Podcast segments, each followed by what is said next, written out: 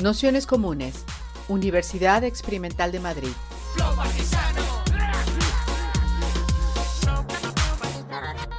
Toda la información en nuestro canal de Telegram Nociones Comunes o en nuestra web traficantes.net barra formación.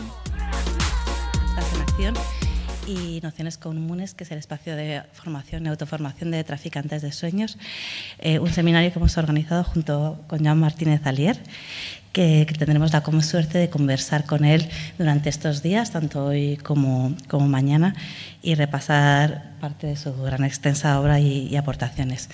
Imaginamos que muchas que estáis aquí ya, ya conocéis su obra, pero por intentar eh, marcar algunas cosillas, intentar presentar un poco eh, bueno, pues a alguien que ha acompañado parte de nuestra trayectoria política y ecologista.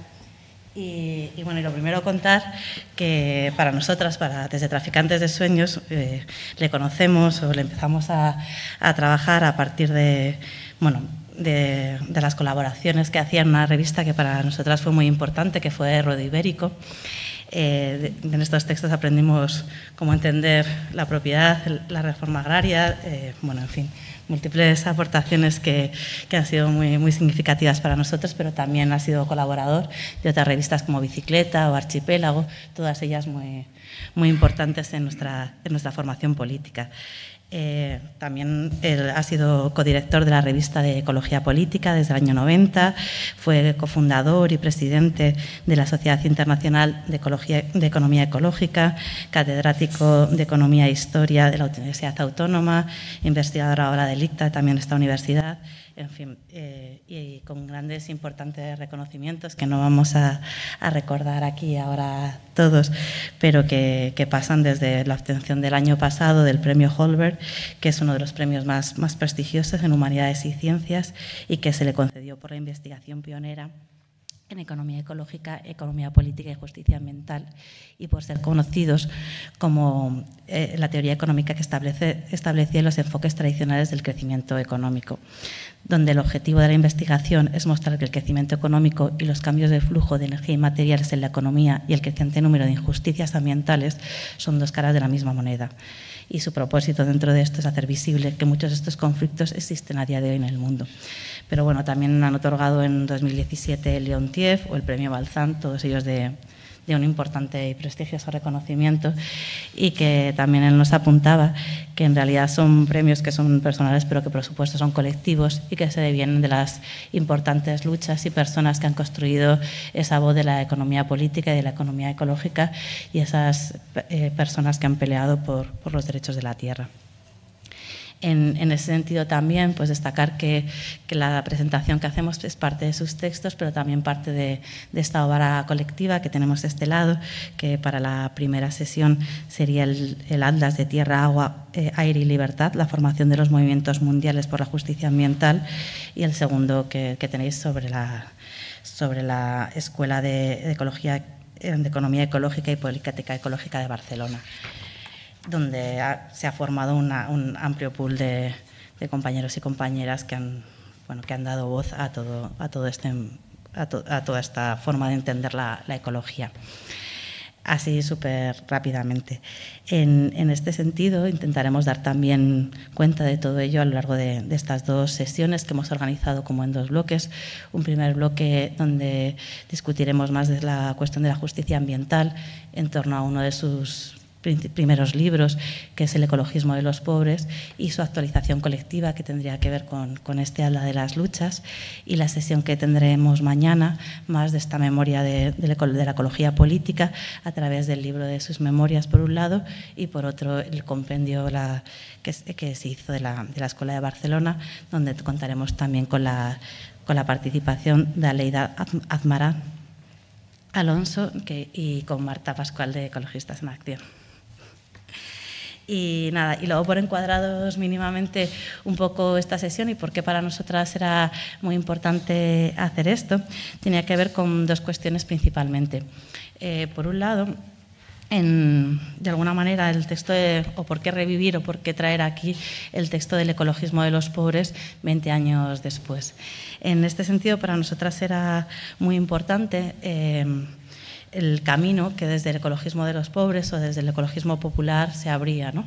En esta discusión que en el propio texto se plantea entre el culto a la vida salvaje y el evangelio de la ecoeficiencia, que ahora la podríamos reinterpretar también en estas dos tensiones entre el Green New Deal, em, la transición verde o incluso el ecosocialismo, y también, si queréis, la versión del, de decrecimiento más centrada en la cuestión del consumo y de la responsabilidad individual, el ecologismo de los pobres o la ecología popular o las luchas por la justicia ambiental plantean una, una, vía que para nosotros es central, que es la construcción del territorio a partir de las luchas concretas, ¿no? saliéndose de esas polarizaciones y entendiendo que la ecología se construye en esa confrontación y que, y que el camino de alguna manera que nos parece más útil para afrontar las luchas que viene tiene que ver con, con pensar con esas luchas concretas en el territorio, como son las macrogranjas, como son la implantación de las renovables en, en los territorios rurales, como son las configuraciones de las periferias urbanas y los eh, servicios asociados,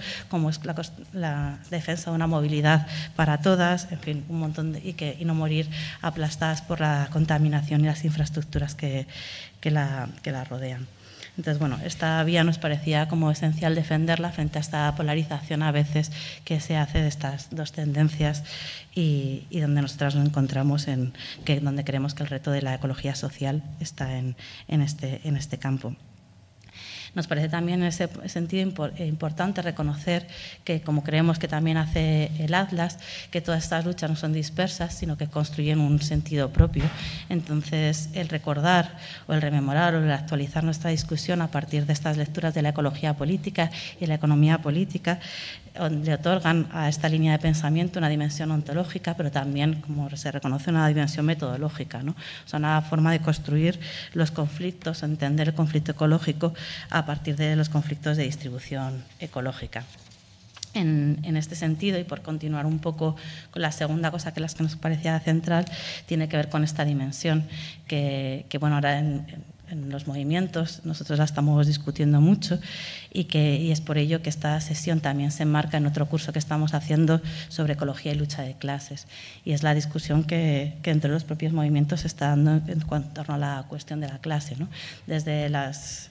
Eh, bueno, la reinterpretación desde los movimientos juveniles socialistas de la cuestión de la clase, a incluso otras interpretaciones como pueden hacer eh, las como pueden enunciar la TUR a partir de la clase geosocial, otras dimensiones donde se está replanteando este conflicto.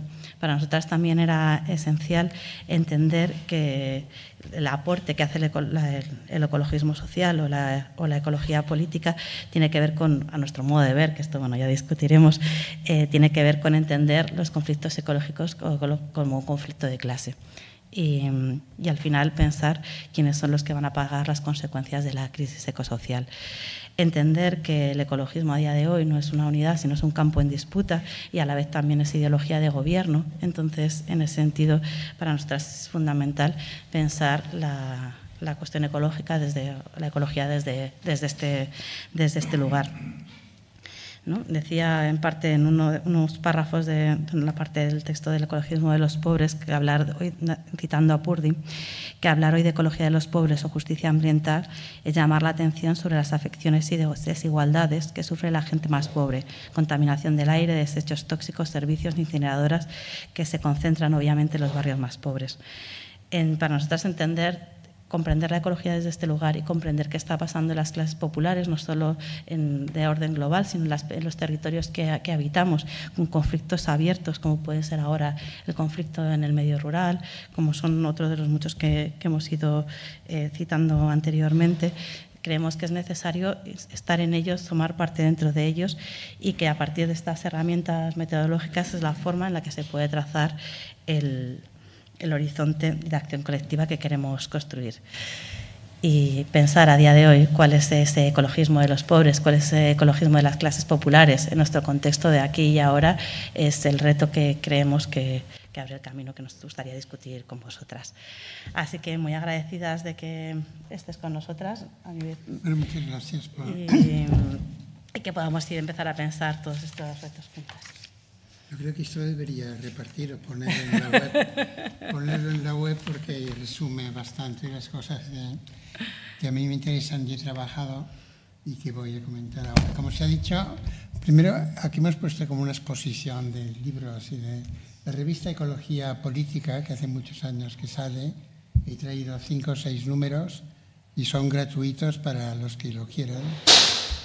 Eh, claro, también está en la web, pero quizá alguna gente más joven que no lo haya visto nunca, los dejaré aquí para el final que se lo lleven. Y también he traído alguna propaganda de libros y estos dos libros que están disponibles aquí en la librería, uno es El ecologismo de los pobres en su última edición y el otro son mis memorias que están, van a estar en varios idiomas, pero de momento están solamente en catalán. porque pensé que quizá me iba a morir y quería dejarlo en catalán. Pero me dio suerte y no me he muerto. Esto hace cinco años que salió las memorias. Entonces, eh, con esto los libros que hay en esta parte no los puedo regalar, pero están los dos, están en, internet y se pueden bajar eh, sin ningún problema. Uno no es el Atlas, sino que es un libro sobre el Atlas. El Atlas de Justicia Ambiental ha llegado mañana o pasado, esta semana, a las 4.000 fichas. 4.000 fichas en 12 años, que claro, un grupo muy nutrido de gente ha ido poniendo incluyendo algunas de, Portugal y de España y de, Europa, pero muchas de ellas del sur del planeta, fichas que resumen conflictos ambientales. Y este libro eh, trata de 500 de estas fichas seleccionadas según algunas que yo conozco mejor o que y no es un tema español ni ibérico ni es un tema mundial. Lo que me pregunto, y el subtítulo del libro es, bueno, el libro se llama Tierra, Agua, Aire y Libertad. Como saben, esto ya lo usó Zapata a medias, lo usaron los, los narodniki rusos, Semlia Evolia, y lo usaron los anarquistas aquí. Había una película de Ken Loach sobre las luchas en Barcelona justo un par de años antes de que yo naciera en Barcelona, el año 39. O sea, tierra y libertad se ha dicho muchas veces. Yo he añadido tierra, agua, aire y libertad, que me parece un buen título. Espero que sea un título comercial también. Y con un subtítulo, que es lo importante, que es la, la formación o la emergencia o la creación, the making, digo, igual que P. Thompson, The Making del Movimiento Global de Justicia Ambiental. Este libro salió hace dos meses solamente, se va a traducir a varios idiomas, espero. En francés hay uno traducido ya que es L'écologisme des pauvres, ¿no? Y estoy mirando, pero es un libro un poco gordo y caro para traducir, pero está en internet y va a estar, Entonces, comentando un poco lo que se ha hecho hasta ahora, Quería empezar diciendo que hace pocos, dos meses, el 2 de diciembre, estaba en Guadalajara, en México, en la Feria del Libro de Guadalajara, porque me invitó Manuel Castells, que, porque se enteró de que yo tenía estos premios, que él también los ha tenido antes que yo, aunque es un poquito más joven que yo, eh, o menos viejo. Y que es el premio Balsán y el premio Holberg, que dijo, ah, caramba, si yo nos conocemos desde los años 63, 64, cuando Manuel Castells salió corriendo de, de Barcelona y se exiló en París, hizo su carrera en París con Alain Touraine, etc., y luego la ha seguido en otras partes del mundo, acabó de ministro aquí, ¿no? que es bien curioso, esto no, a mí no me va a ocurrir, uh, no hay ninguna probabilidad. Y, eh, bueno, y somos amigos desde esta época, conocidos, digamos, ¿no?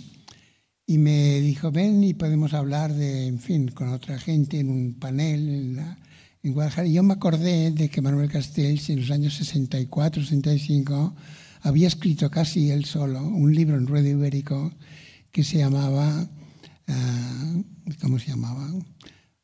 En la época en que Fraga y Libarne estaba celebrando los 25 años de paz. Y el libro de Red Ibérico se llamaba España hoy y estaba hecho de recortes de prensa y de cosas prohibidas aquí en la época. Y bueno, y Narido que está aquí y yo conocemos que uno de los que hizo este libro fue Manuel Castells. Entonces nos conocemos todos hace ya mucho tiempo y todos estado en líneas parecidas, aunque él nunca le ha dado todavía por la ecología, digamos, ¿no? Y por esto me invitó para hablar de esto. Pero yo quería decir algo más de ruedo ibérico, porque, o sea, quería hablar, pero solo cinco minutos, de mis primeros 35 años, digamos. Porque cuando murió Franco yo ya tenía 35 años. Creo que el hombre no se acababa de morir de ninguna manera, pero finalmente se murió.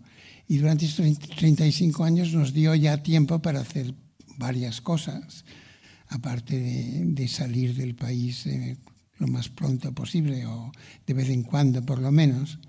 Y con Naredo, por ejemplo, escribimos bastante en la revista de cuadernos de Ruedo Ibérico. Y una cosa que quería decir y que sale en mis memorias, toda una página, que no la voy a leer aquí, que yo el año 30 y, el año 1974 o 5, con Franco todavía en vida, escribí un artículo en Radio Ibérico con iniciales, sin poner mi nombre porque estaba en Barcelona ya, y preguntaba quién amnistiará, amnistiará a los amnistiadores. No se refiere para nada a la actual amnistía ahora en Cataluña, que es otro tema. Era, es como los franquistas se autoamnistiaron, pero estaba previsto. Yo esto lo escribí, ahora lo he vuelto a leer viniendo en el tren, y es de una lucidez bastante fuerte, porque digo, ¿quién va a amnistiar a Leilsa, que fue alcalde de Bilbao cuando los fascistas tomaron Bilbao? ¿Quién va a amnistiar a Frago Iribarne, a Pío Cabanillas, que fue ministro cuando mataron a Puchantik, etc. Recientemente, ¿no? ¿Quién va a amnistiar a los que han estado matando a gente con Franco ya moribundo en el noviembre o el octubre del año 75? Franco murió el 20 de noviembre del 75, ¿no es verdad? Esto está escrito antes con esta pregunta, ¿quién amnistiará a los amnistiadores? Pero en aquella época todavía no usábamos la expresión justicia transicional que usan en ciencia política. Aparte que yo y yo no somos de ciencia política, no sé de qué ciencia somos, de ciencias así ocultas más bien, eh, o sea, inventadas, como la economía ecológica y la ecología política, nuevas, ¿no? Pero en, ciencia política usan justicia transicional para estudiar lo que pasó en Argentina, en Chile, en Sudáfrica. Pasó muy poco en Indonesia, por cierto, porque hubo una gran matanza y nunca la han investigado a fondo. Pero cuando hay un paso de una dictadura a una democracia, más o menos, vieron que ayer había elecciones en Indonesia, y salió en la prensa que Indonesia es la tercera mayor democracia del mundo, contando Estados Unidos, que es un poco dudoso, ¿no? La segunda, la India, que es un poco dudoso, la tercera, Indonesia, que es muy dudoso que sea una democracia, pero tienen elecciones a presidente y ayer tuvieron. Pues, en fin, en Indonesia tampoco hubo una investigación de la gran matanza que hubo en los años 60, ¿no es verdad? interna, política, ¿no? de, comunistas en aquella época. Fueron muertos millones. Entonces, esto de la justicia transicional es algo que nunca uh, discutimos porque la palabra no estaba ni la podíamos haber inventado, pero la inventamos. Entonces, en todo lo que yo pienso de mis primeros 35 años, para resumirlo, es esto, una experiencia con el franquismo y el franquismo que luego continuó de muchas maneras, como se ve ahora tan claramente en, aquí, aquí en Madrid, pero en general se ve, y eh, porque nunca hubo una limpieza, digamos, política ni, se discutió. ¿Por qué? Porque el Partido Socialista, que no pintaba mucho el año 75, y el Partido Comunista, que pintaba muchísimo, y el PSOE en Cataluña muchísimo, practicaron o predicaron la reconciliación nacional.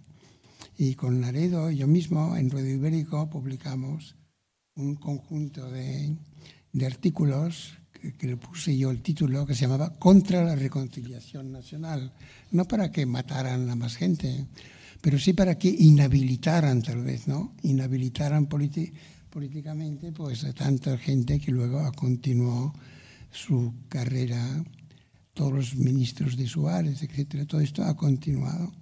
Y es muy, y es muy, esto nos ha afectado a mucha gente que yo veo que son aquí un poco mayores, muy directamente a todos nosotros.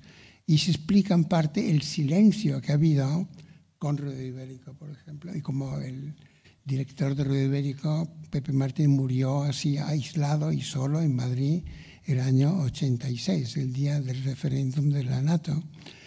Y como, en fin, a todos nos ha afectado. O sea, ha habido como un silencio voluntario en que, por ejemplo, bueno, a mí conocen más en México que aquí, digamos. ¿no? bueno, no es que me lo merezca así, no soy Joan Manuel Serrat, claramente, ni en la voz, ni en, ni en la fama, ni en el mérito artístico, pero así ha sido, ¿no? Hay una especie de... en Cataluña es clarísimo, entre el PSUC por un lado y los católicos de Pujol de otro, ocupaban todo el espacio y si no eras de uno de los dos, estabas eh, aislado da lo mismo porque afortunadamente el mundo es ancho, a veces es ajeno, pero a veces no, a veces es ancho y próximo.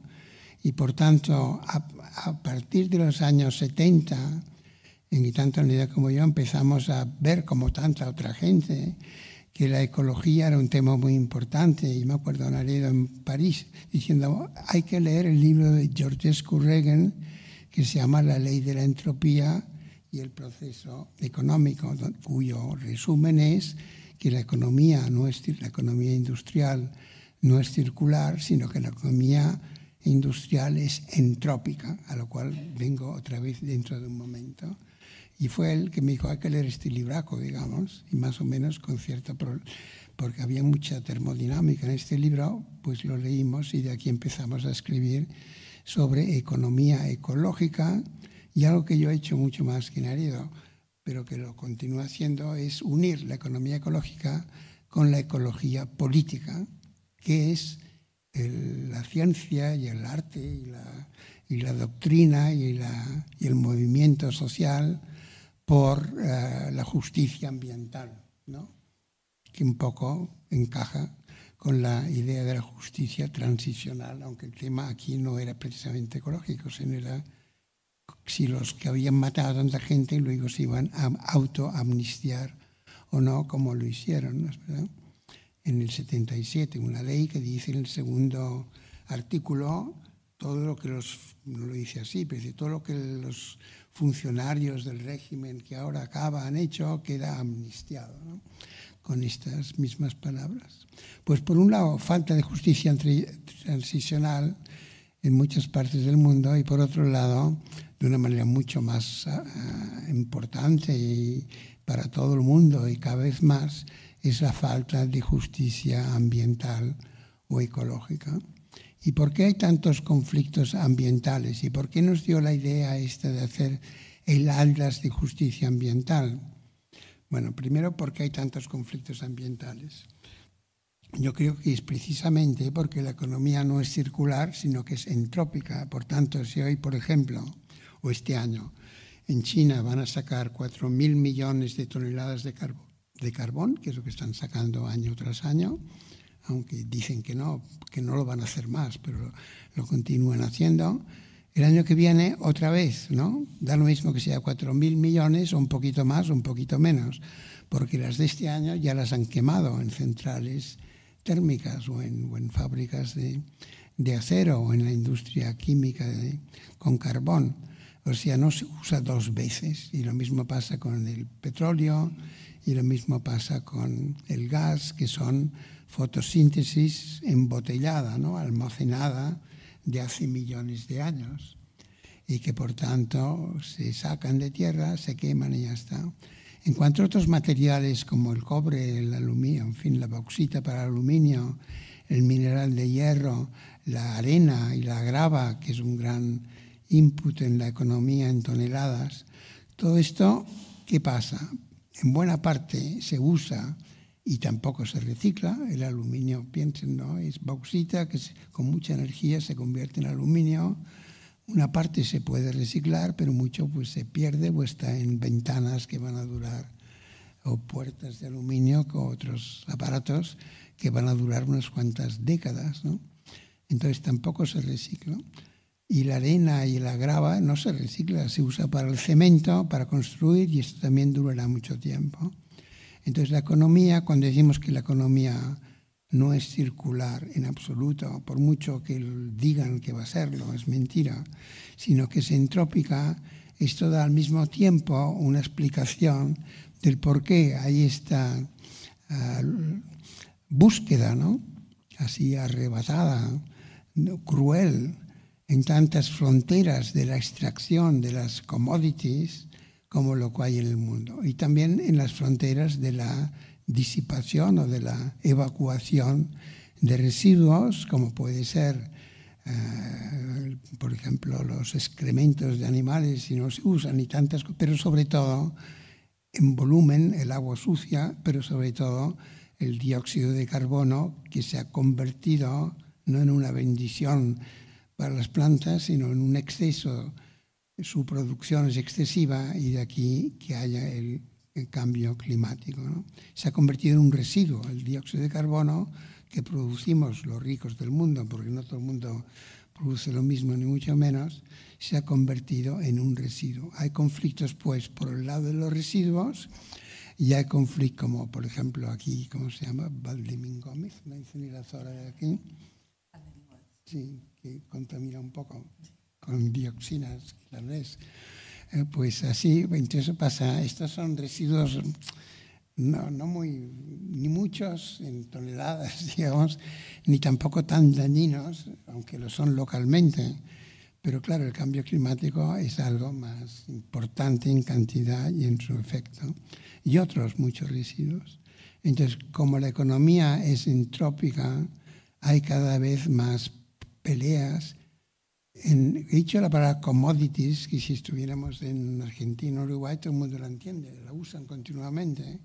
Y Maristela Vampa tiene un, un libro o un artículo largo que se llama El consenso de las commodities. ¿no? Parece ya pasamos del consenso de Washington de hace 20 años neoliberal a nuevo consenso en América Latina de las commodities, donde los regímenes o gobiernos de izquierda, más o menos, o peronista como Kirchner o Correa en Ecuador, o, incluso Mújica, que estaba a punto, en fin, o varios, o Evo Morales, eh, eran de izquierda, de muchas maneras lo eran, de verdad, pero continúan con el extractivismo eh, exagerado ¿no? de lo que fuera gas, carbón, petróleo, eh, metales para exportar. Y María Estela Svampa hizo este folleto, artículo, libro que se llama El consenso de los commodities o las commodities. Los, ¿Hay algún argentino en la sala? Porque no sé si dicen las commodities o los commodities, las commodities. Que es una palabra inglesa rarísima, porque ¿por qué los ingleses llaman commodities? ¿no? Aquí les llamaríamos mercancías, ¿no? Marchandises en francés, mercancías yo creo, que es como se podrían llamar. Pero commodities, por algo le llaman commodities, claro, porque son para exportación, productos extraídos para exportación al mercado internacional de Chicago, de donde esté el mercado de petróleo o de gas, eh, que son mercados de commodities. ¿no?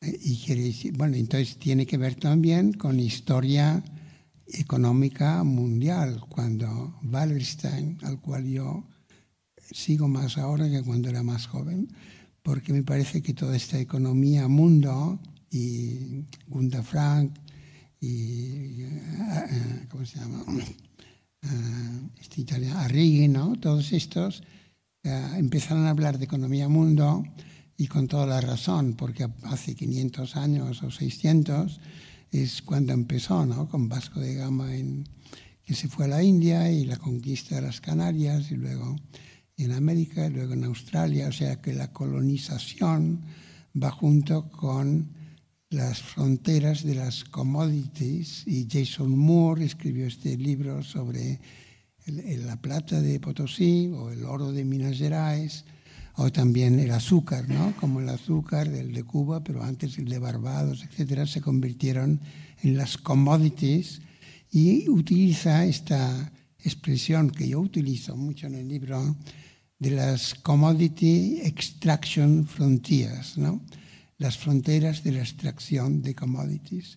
Ahora, con la supuesta transición eléctrica o energética, pues vemos que aparecen nuevas fronteras, desde el litio, que ya existía, al coltán, a todos los metales o tierras raras, y en Cáceres hay una pelea por el litio, y en Cova de Barroso, en el norte de Portugal, la pelea fue tal que tuvo que dimitir, ¿cómo se llama? Antonio, el, primer ministro de Portugal.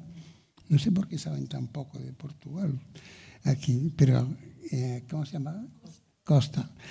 Perdón, que sabes poco de Portugal, pero a mí me parece que habría que saber más de Portugal, como esto, que en toda la frontera está lleno no solo de conflictos por el agua de acá que va a Portugal, por los ríos, no solo por Almaraz, con pancartas que pone fechar Almaraz, que yo las he visto, y con otros casos que la invasión de los eucaliptos en los dos lados que cada vez se van a quemar más, sino también con esta minería no solo de cobre, ¿no? la franja política, sino de litio que llevó a la dimisión de Antonio Costa. O sea que a veces las peleas ecologistas llevan a las peleas políticas porque le acusaron de corrupción, que yo creo que seguramente no es el caso, pero que algo hubo, alguien hubo corrupto para dar una concesión a una empresa australiana seguramente, no recuerdo.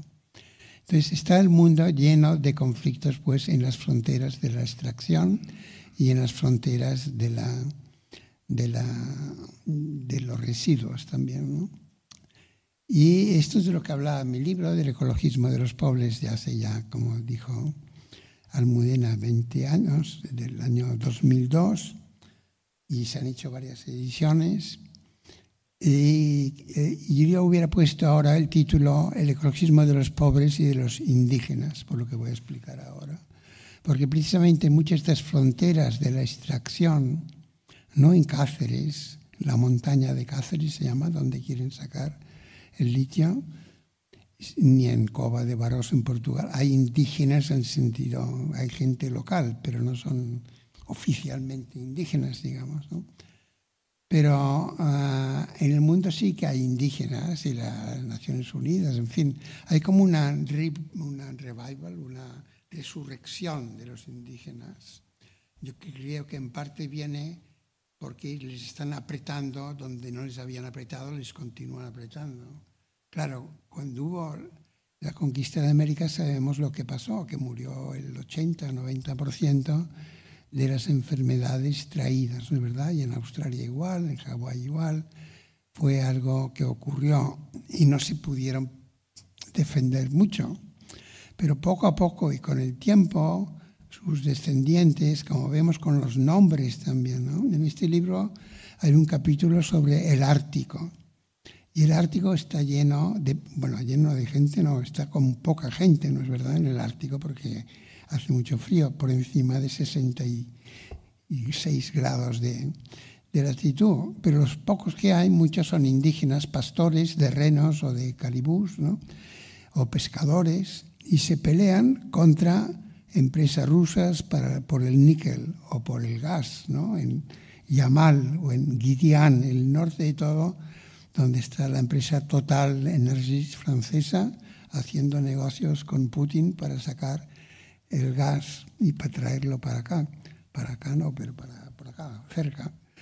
Y está lleno de indígenas que protestan en el Amazonas también y en muchos sitios. Por ejemplo, yo conozco bien Ecuador y en los últimos 20 o 30 años o 40 en Ecuador, de lo que los españoles llamaron elegantemente jíbaros, que quiere decir perro salvaje, que era un grupo que los antropólogos lo llamaban así todavía hasta hace poco, es donde Philippe Descola ha estudiado a los, a los Achuar, ¿no es verdad? Ahora todos se llaman sus propios nombres, se han acordado de que tienen sus nombres propios, ¿no? No se llaman jíbaros, por supuesto, se llaman Achuar, se llaman Wampi, se llaman Abayun, nombres que tenían, claro, y que, les habían prohibido o les habían, ah, digamos, hecho olvidar más o menos. Por tanto, en las fronteras de la extracción hay un movimiento, yo creo, de recuperación indígena, no solo por el tema ambiental o ecológico, pero también por este tema de protesta. Por ejemplo, en la India el carbón se saca sobre todo de Chhattisgarh, Jharkhand, en el centro de la India. La población de allí muy frecuentemente son adivasis, que quiere decir población originaria, que dicen, estamos aquí desde antes que vinieran los, los hindúes. Pues sí o no, es tampoco lo mismo. El hecho es que hablan distinto idioma, tienen distintas costumbres, eh, bailan más, hacen más música que, que la, la, religión hindú recomienda, van vestidos con poca ropa o no van muy vestidos, cosas que los hindús de, de religión les parece muy escandaloso. Entonces los adivasis son los que están en la vanguardia de las protestas contra la extracción de carbón en la India y como saben la India después de, de la China es el país que más carbón está sacando más o menos mil millones de toneladas, como una tonelada por persona, más o menos al año. Bueno, que no es tanto si no piensa en Inglaterra o Asturias hace unas décadas, o Bélgica o Francia hace unas décadas, ¿no? Pero es mucho porque son mucha gente y esto aumenta. Por tanto, yo el libro este le hubiera llamado hoy en día El ecologismo de los pobres e indígenas. Y el libro nuevo, me pregunto, hablo mucho de esto de los indígenas, pero de otros, con el Atlas podemos hacer como estadísticas de quiénes son los protagonistas de los conflictos ambientales. No es una estadística así científica, no sabemos el número de conflictos que hay en el mundo, nuestra muestra no es, es un poco así a ojo, digamos, se llama una muestra con un propósito, ¿no? Y, pero es una buena muestra porque tenemos 4.000 casos y en mi libro hay 500, como he dicho antes. Entonces muchas veces podemos decir quiénes son. Parece que pasa, pasa algo. ¿eh? pasa algo en tu casa, ¿no? Entonces, uh, podemos ver en el Atlas, hacer una tabla de quiénes son los que más participan. Hay más casos rurales que urbanos. Entonces, lo que hay más son, bueno, movimientos locales ecologistas. Por ejemplo, aquí en el Estado español habrá muchas veces ecologistas en acción, salen. Pero no es que inventen los conflictos, espero. Ustedes van para ayudar algo que ya existe, que es la regla general de los grupos ecologistas no inventárselo, sino ir a ver qué pasa y ayudar. Y luego hay eh, campesinos, campesinos abundan muchísimo. Luego hay pescadores, luego hay pastores. Luego hay lo que hemos llamado en el eh, vecinos, vecinos y ciudadanos que participan en los eh, conflictos urbanos o semiurbanos sobre todo. ¿no?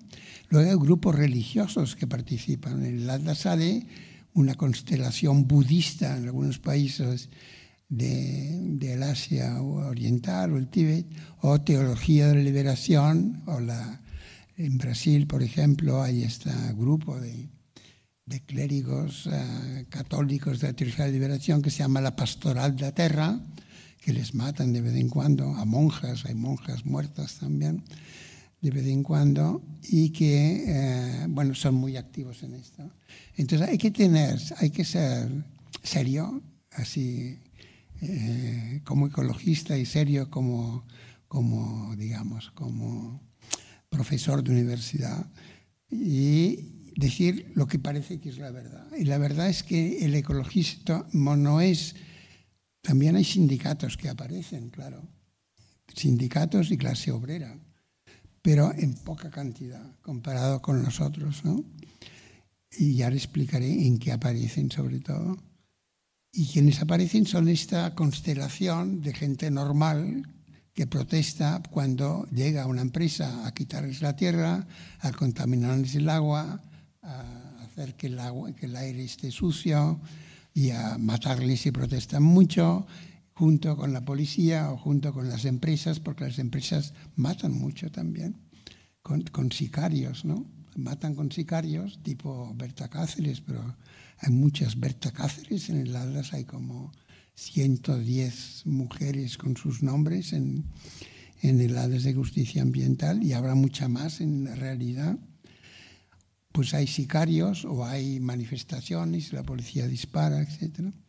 Entonces, esto es la realidad. La clase obrera, creo que están reunidos en otra clase, aquí cerca, un grupo, pero es interesante preguntarse por el marxismo y el ecologismo.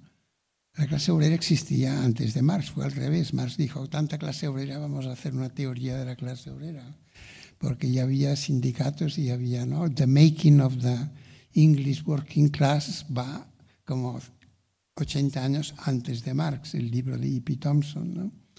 Y dice, eran metodistas. A mí siempre me sorprendió mucho que los primeros movimientos obreros en Inglaterra o en un país de Gales eran metodistas, o sea, cristianos disidentes. Total, aquí eran anarquistas antes de Marx, más o menos, o a la vez casi.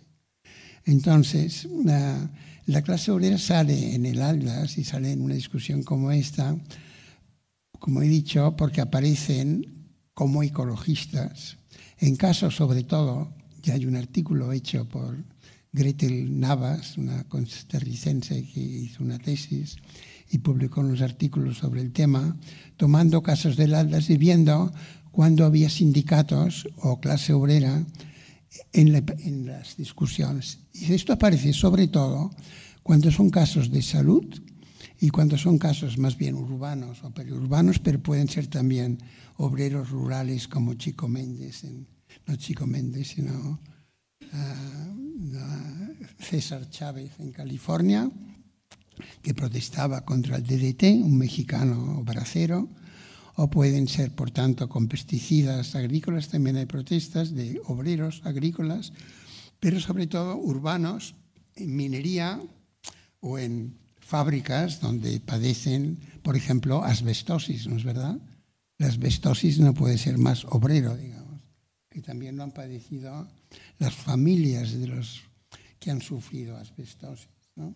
con el amianto y muchas cosas así. Que las, entonces hace un artículo muy bien hecho diciendo cómo la, digamos, la frecuencia de grupos sociales en el ALDAS cambia cuando le pides al ALDAS que te, que te busque casos de salud o casos de clase obrera.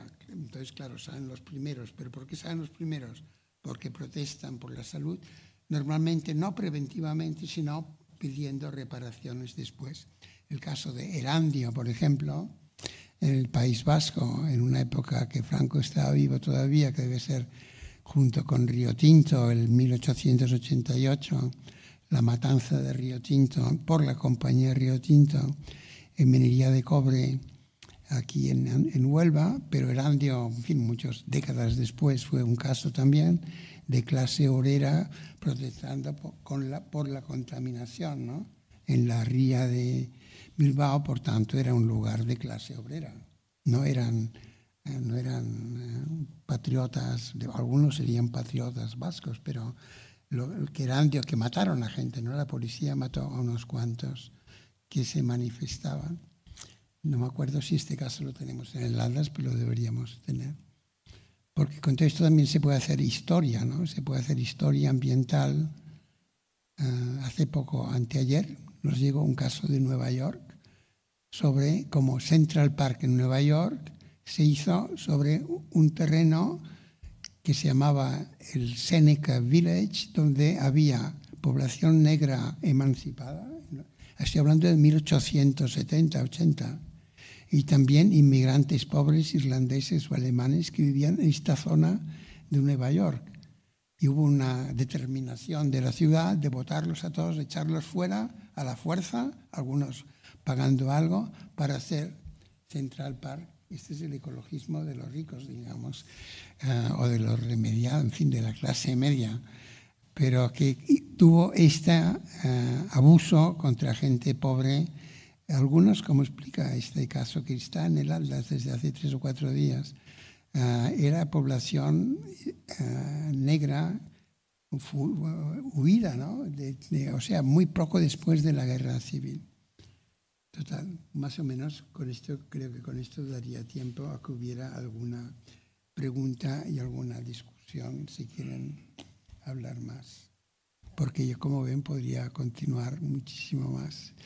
Eh, aquí el otro libro que he traído, aparte de este que está, lo pueden bajar, y es este que saldrá en español dentro de poco, y que se llama La Escuela, no lo he puesto yo el título, porque es un libro así de estos que en honor de alguien, y es un honor mío, y es de alumnos que he tenido, y que para darse importancia a ellos seguramente también se han puesto la Escuela de Barcelona.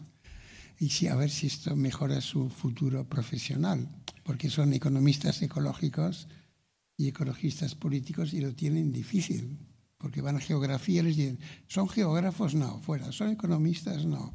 ¿Son, ¿De qué son? ¿Ecologistas de ecología política? Esto no existe en la sabia eh, estructura de las universidades o del Consejo de Investigaciones Científicas. Todavía no ha llegado, ¿no?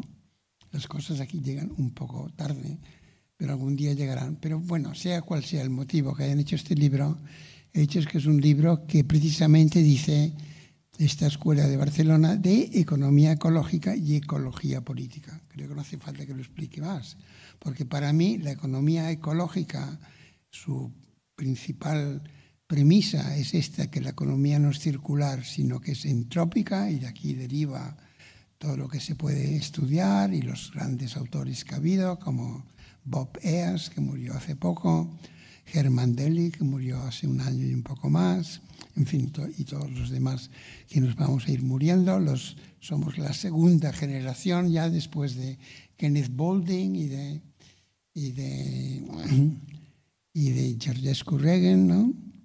Eh, Bob se ha muerto a los 90 años, es el que hizo el primer artículo con Nese de, de cómo todos los materiales que entran en la economía por algún lado tienen que salir.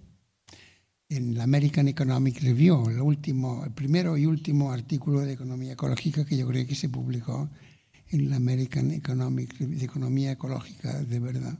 El año 69 lo publicó. Entonces, la economía ecológica es esto, la economía es entrópica y la, ecología política dice, ah, claro, como es entrópica, hay muchísimos conflictos que se pueden clasificar, se pueden estudiar. Esto, como ven, es mucha simplificación, porque uno podría también usar otro tipo de lenguaje. Hay gente que dice, hay conflictos ecológicos porque falla la gobernanza, que no sé qué será la gobernanza. Hay economistas que dicen porque no se compensan las externalidades. Las externalidades, para decirlo con las palabras de otro protoeconomista ecológico, que fue Carl Wilhelm Kapp, que escribió un libro en 1990, que debería ser de obligada lectura en las escuelas de negocios, que hay muchas escuelas de negocios.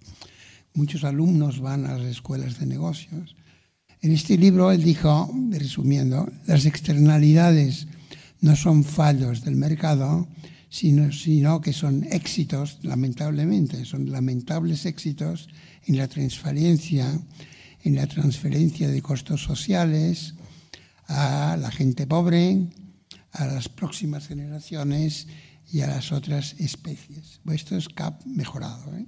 pero no lo dijo todo esto, pero casi lo dijo porque sí que dijo que, las, que no deberíamos usar la palabra externalidad, que lleva a una mentalidad de que el mercado, si se amplía, puede meter, dar precio a tu propia madre, por decirlo así, o a, cualquier cosa, cualquier cosa que no debería tener un precio, o que no deberíamos decidir las cosas según el precio, según estos precios ficticios. ¿no? Esto es lo que eh, por esto no hay que usar externalidades y es mejor usar pues, costos sociales, por ejemplo, ¿no? o costos socioambientales, que, que no se remedian internalizándolos en el, los, el pseudo, no convirtiéndolos en, en mercancías ficticias ¿no? con sus precios. Esto no es lo que hacemos en economía ecológica, esto es lo que atamos, atacamos desde la economía ecológica. Y esto va junto con esta idea de que la, ecología política, al estudiar los conflictos, le da un complemento más práctico, más, más sociológico, ¿no? más de politología o de, historia de movimientos sociales, por ejemplo. ¿no? Por ejemplo, mi libro este, que es pesado en todos los sentidos de pesado, seguramente porque hay muchos conflictos que se parecen. Hay una de estas cosas que se pone ahora en los libros, un elogio, elogio de tus amistades, ¿no? Y hay una de David Pello, ya explicaré con me gusta mucho que esté, y otra de Donatella de la Porta, que con Mario Dani son grandes teóricos de movimientos sociales, ¿no? Bueno, claro, dice, este es un gran libro, etcétera como un libro sobre movimientos sociales. ¿Qué movimiento social? El movimiento global de justicia ambiental. Y David Pello, que es profesor en California, es uno de estos gente de Estados Unidos, más joven, pero con Bullard y con Paul otra, en los años 80, el 82 concretamente, empezaron a decir que había racismo ambiental en Estados Unidos. No dijeron ellos, lo dijeron gente de las iglesias del movimiento de Martin Luther King, que no sé por qué, pero todos eran cristianos. Se habían hecho cristianos. Por lo menos en Cuba tuvieron el buen gusto de no hacerse cristianos los ex esclavos ni en Brasil, desde mi punto de vista. Pero Martin Luther King claramente era cristiano. Iban a la iglesia y allí cantaban o rezaban y observaron también, y así introdujeron estas palabras, justicia ambiental y racismo ambiental en la historia social contemporánea, diciendo, qué casualidad que en Estados Unidos cualquier incineradora o cualquier vertedero, botadero de basura o cualquier fábrica tóxica la ponen en lugares donde la proporción de negros o de hispanos más tarde también calcularon es mayor, de población de color.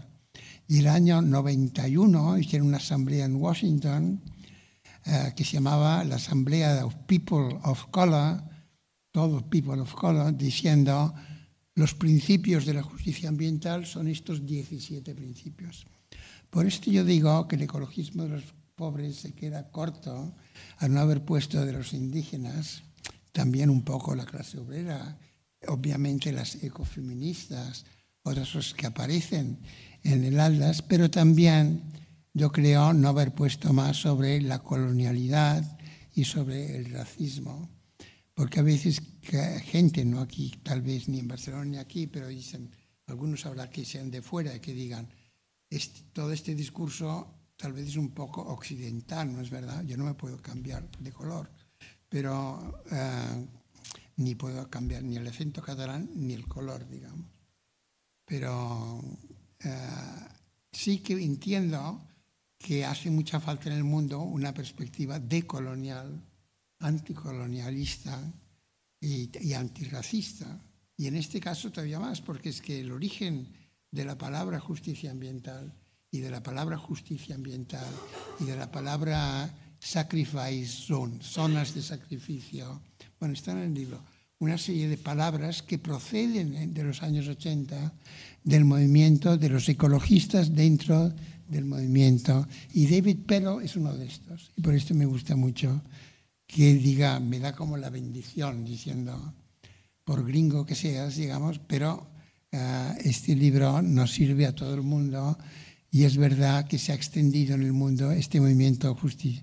Pero yo criticaría al de Estados Unidos porque se preocupan mucho de Estados Unidos incurren en esto que alguna gente llama el, el nacionalismo metodológico, ¿no? que tal vez que ecologistas en acción a veces sufren un poco, de ver las cosas desde el punto de vista de un solo país, cuando si uno cree en la justicia ambiental en Estados Unidos, lo primero que tendría que hacer sería meterse contra la Chevron y contra la Exxon ¿no? y contra todas estas empresas ¿no? y protestar por lo que Estados Unidos ha hecho con el cambio climático y todos los demás ricos del mundo. Y no solo ver si en algún lugar de Luisiana, como en Mossville, por ejemplo, muchos en la Cancer Alley, ¿no? en la Avenida del Cáncer, como le llaman en Luisiana, desde Baton Rouge a, Nueva Orleans, está lleno de gente que protesta diciendo hay racismo ambiental. Esto es verdad, pero deberían, yo creo, ampliarlo un poco.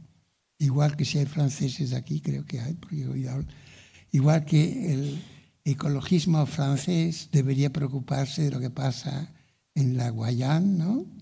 con una montaña de oro, con minería de oro, lo que pasa en Tahití, que también ha habido problemas, lo que pasa en la Nouvelle-Calédonie, por ejemplo, con el níquel, ¿no? que a mí me gusta porque están a punto de ser independentistas algunos, lo que pasa en Mayotte, esta isla que está al lado de Cabo Delgado y que Total la quiere servir, que es francesa, creo que es un departamento francés, una provincia francesa, algo así. Pues habría que estudiar eh, todo esto sobre todo los países que tenemos antecedentes coloniales, ¿no?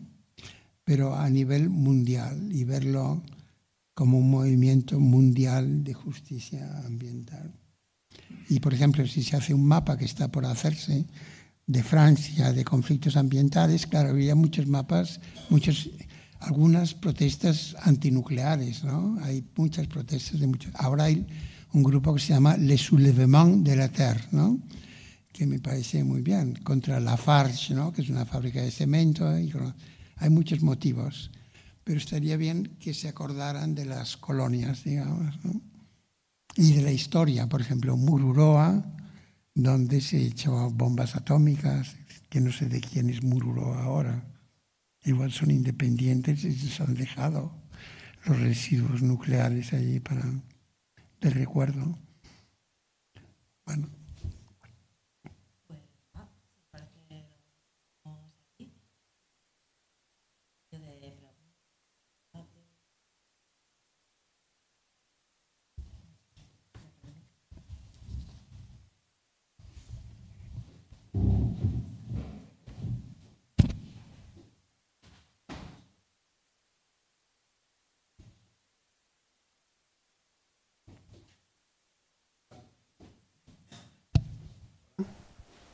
¿Sí? ¿Se oye?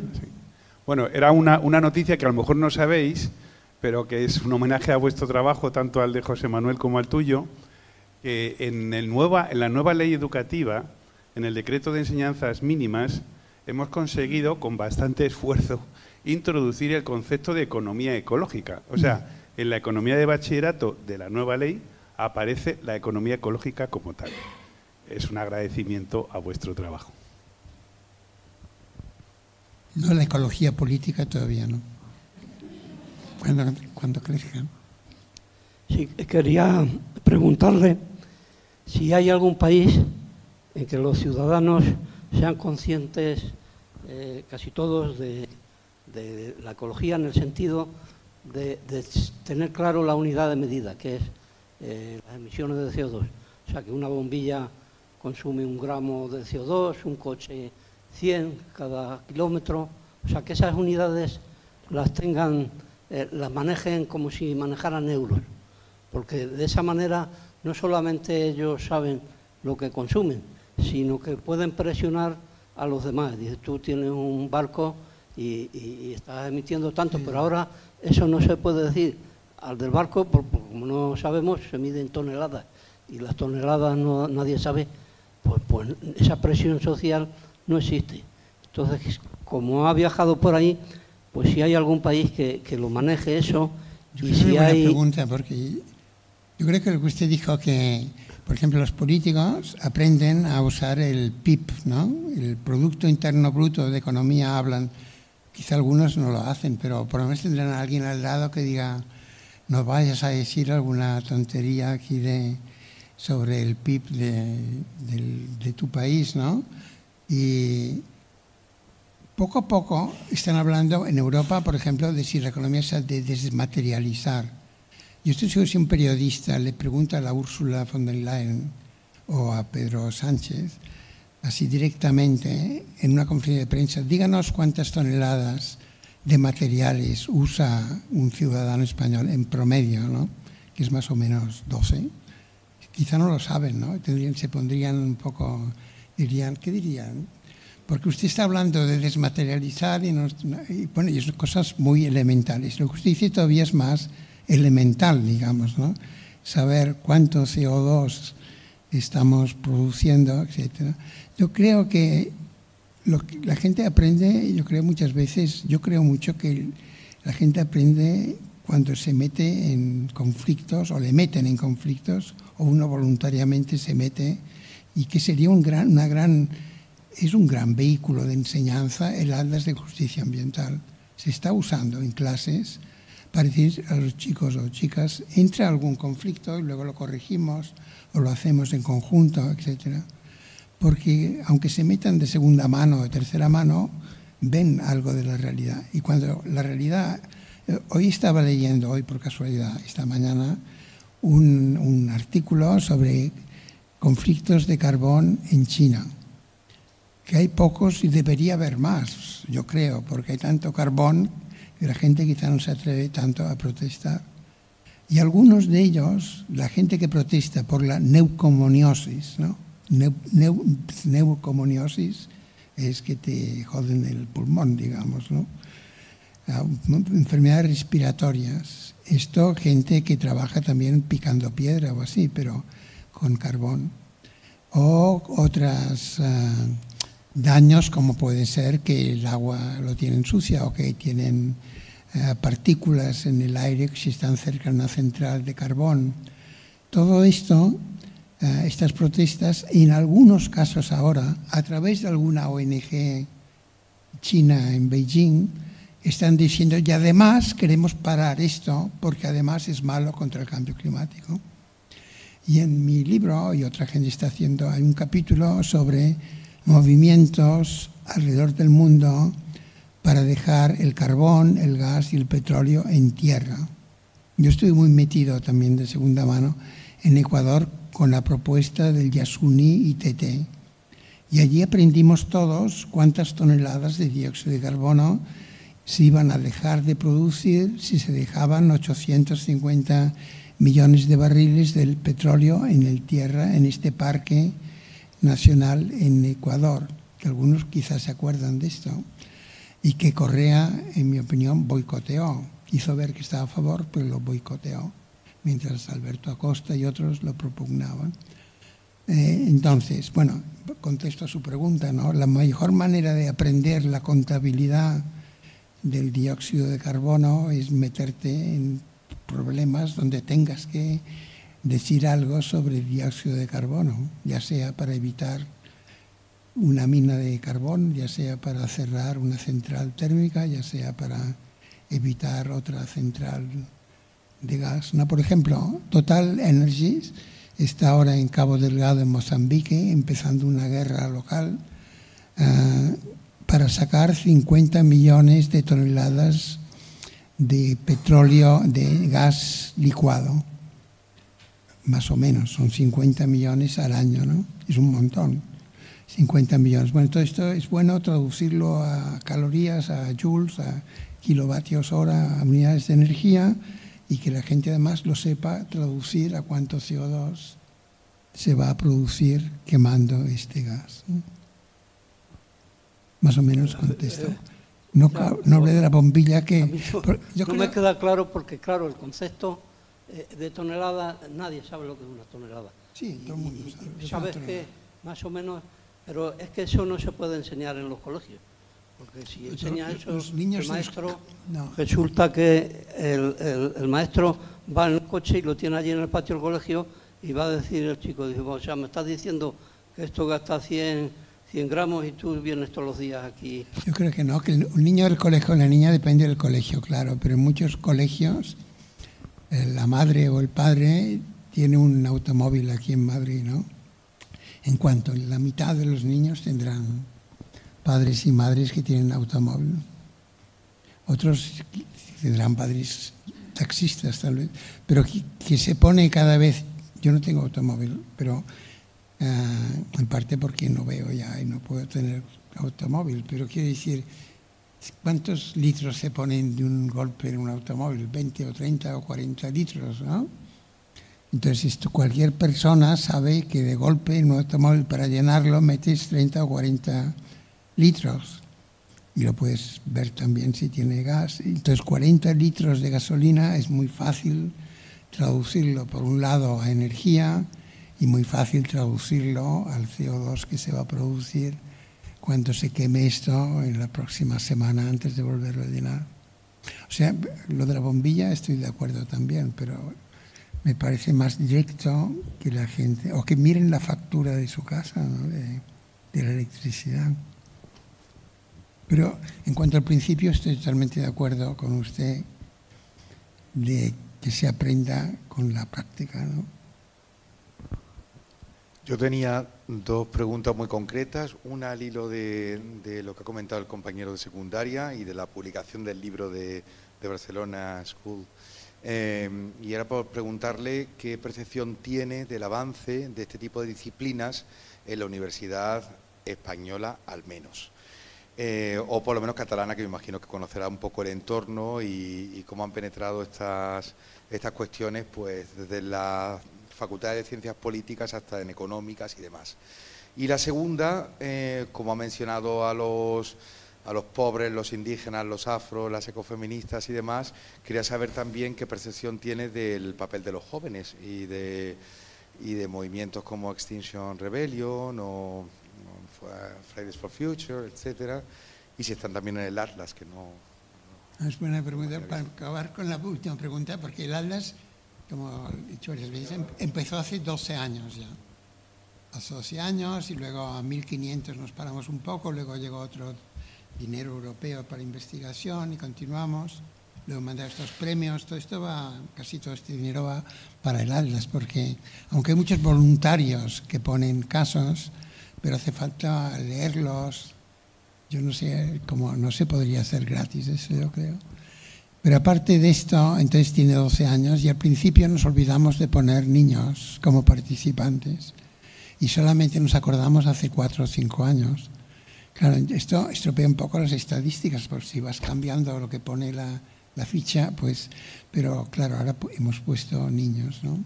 Niños y periodistas que también nos habíamos olvidado y que pues, desde luego son muy importantes para periodistas que muchas veces son en lugares del mundo son activistas periodistas ¿no? pues sí, y también nos habíamos olvidado de commodities ¿no? por ejemplo las que he dicho antes pero el vanadio y el niobium ahora hay como un entusiasmo en el grupo del Aldas por estas nuevas mercancías uh, pero bueno es verdad hay muchos conflictos y son nuevas y lo otro que preguntó primero, yo creo que no, que no hay perspectivas de que... Depende del tipo de... Por ejemplo, yo veo que en Holanda, por ejemplo, anuncian puestos a universidad y ponen, a veces ponen cosas como esto, economía ecológica, o envar, muchas veces ponen environmental social sciences, ¿no? Ciencias socioambientales, que es lo que ha venido a reunir economía ecológica ecología política, sociología ambiental, que ya existía, ecología ya política, como se llama, diversas ramas, y luego otros que ponen Environmental Humanities, que me parece bien, pero me parece mal que nos empecemos a dividir mucho también, que quiere decir historia ambiental y quiere decir el arte, ¿no? Arte, arte, cine, ¿no? Documentales, obras de teatro, ¿no? Hay una muchacha de aquí en Madrid, se llama María Eras, que vive en Barcelona y es de este grupo. Ya le dieron un Ramón y Cajal, se llama, cinco años un contrato, y ella lo que hace es teatro ambiental. Mundo está sorprendido de la inteligencia de los dictaminadores que le dieron esto. Y, o sea, sí, es verdad que avanza, pero muy despacio, avanza muy despacio porque bueno, porque lo más fácil es decir porque cuando se dejó de explicar derecho canónico y escolástica en España, pues seguro que hace poco, digamos, ¿no?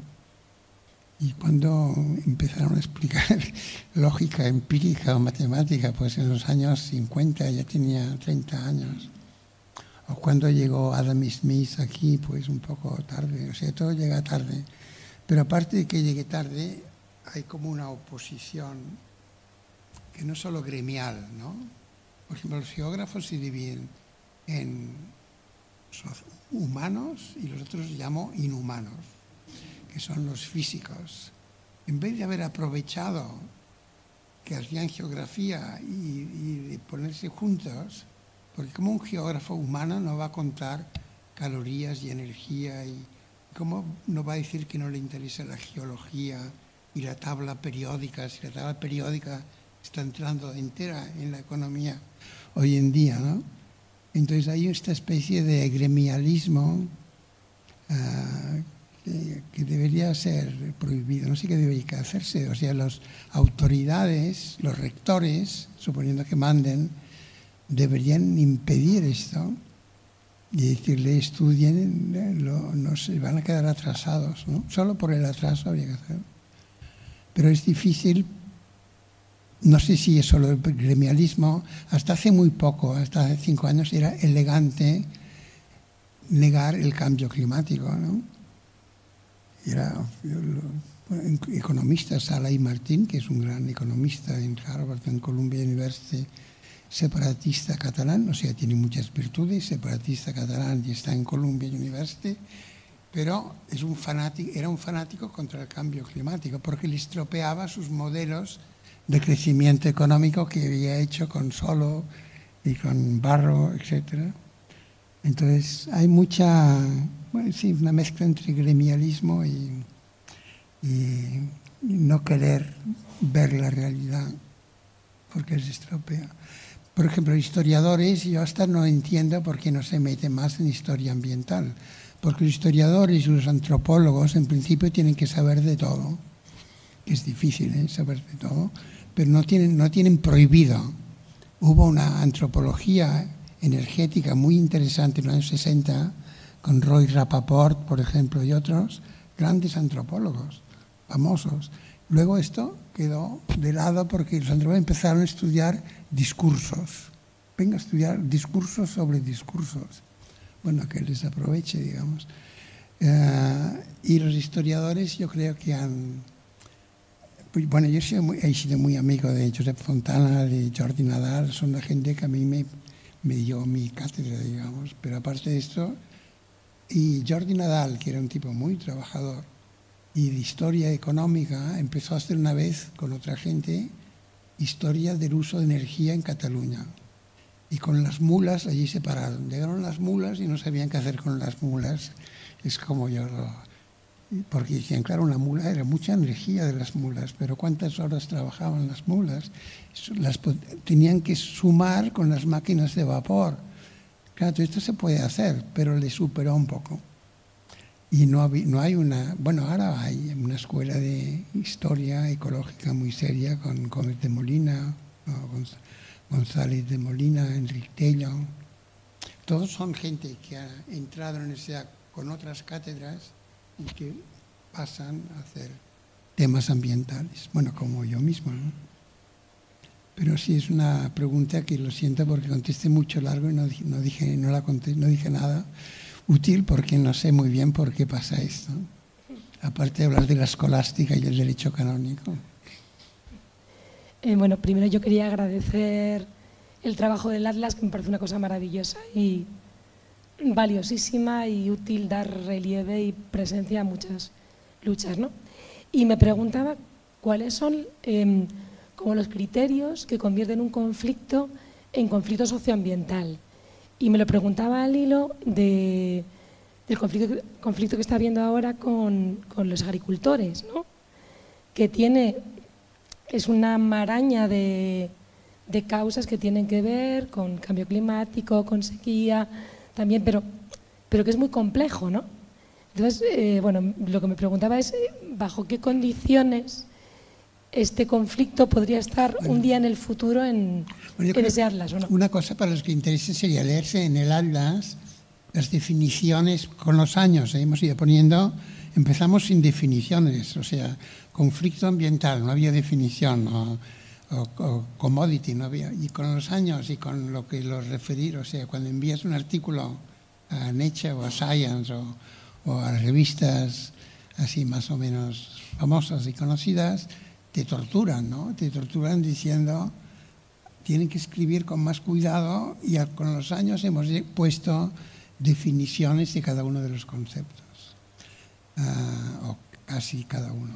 Arnim Scheidel, que es un austríaco que trabaja con ha hecho mucho trabajo en esto. Entonces aquí una respuesta un poco impertinente, de hecho, es decirle, mire lo que pone el Atlas y verás qué quiere decir un conflicto. Pero sí que hay, por ejemplo, yo recuerdo haber discutido en Cataluña si la prohibición de las corridas de toros, que claramente tenía razones políticas, como comprenderán, pero que también los animalistas estaban muy, son los que más se manifestaban.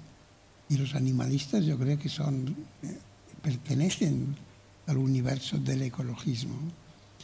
Ah, claramente, ¿no? Entonces ellos también estaban por la prohibición, claro. Entonces al final lo metimos con alguna discusión interna de como un conflicto socioambiental político, pero está en el borde, digamos, de, porque los más obvios son los que el tema principal de la discusión es un tema ambiental de pero por ejemplo los commodities que salen más en el ALDA son tierra y agua, las dos más mencionadas. Y luego ya no me acuerdo, creo que son petróleo o cobre sale muchísimo, oro sale muchísimo. Todo esto es fácil considerarlos ambientales. Con la reivindicación de los, porque yo he leído, bueno, he escuchado ahora estos días, una líder en Cataluña que se llama Laura Argil, que dijo, nos están calumniando diciendo que nosotros protestamos porque no nos permitirán poner pesticidas. Dice, en el grupo en los que se manifiestan ahora, en Europa, ¿eh? hay algunos de estos. En Holanda salió un partido agrario hace unos meses que estaba contra la norma europea para bajar el nitrógeno que va para el agua. Querían poner más nitrógeno todavía. O sea que hay agricultores antiecologistas, yo creo que sí que debe haber. Pero que muchas veces las protestas tendrán en parte un contenido ecologista, puede ser, ¿no? Sobre todo de los más pequeños. Por ejemplo, si están por la ganadería en pequeña escala y están contra las CAFOS o las o de noviercas, eh, Greenpeace aquí le llama una macro granja. Internacionalmente se llaman, o en inglés por lo menos, se llaman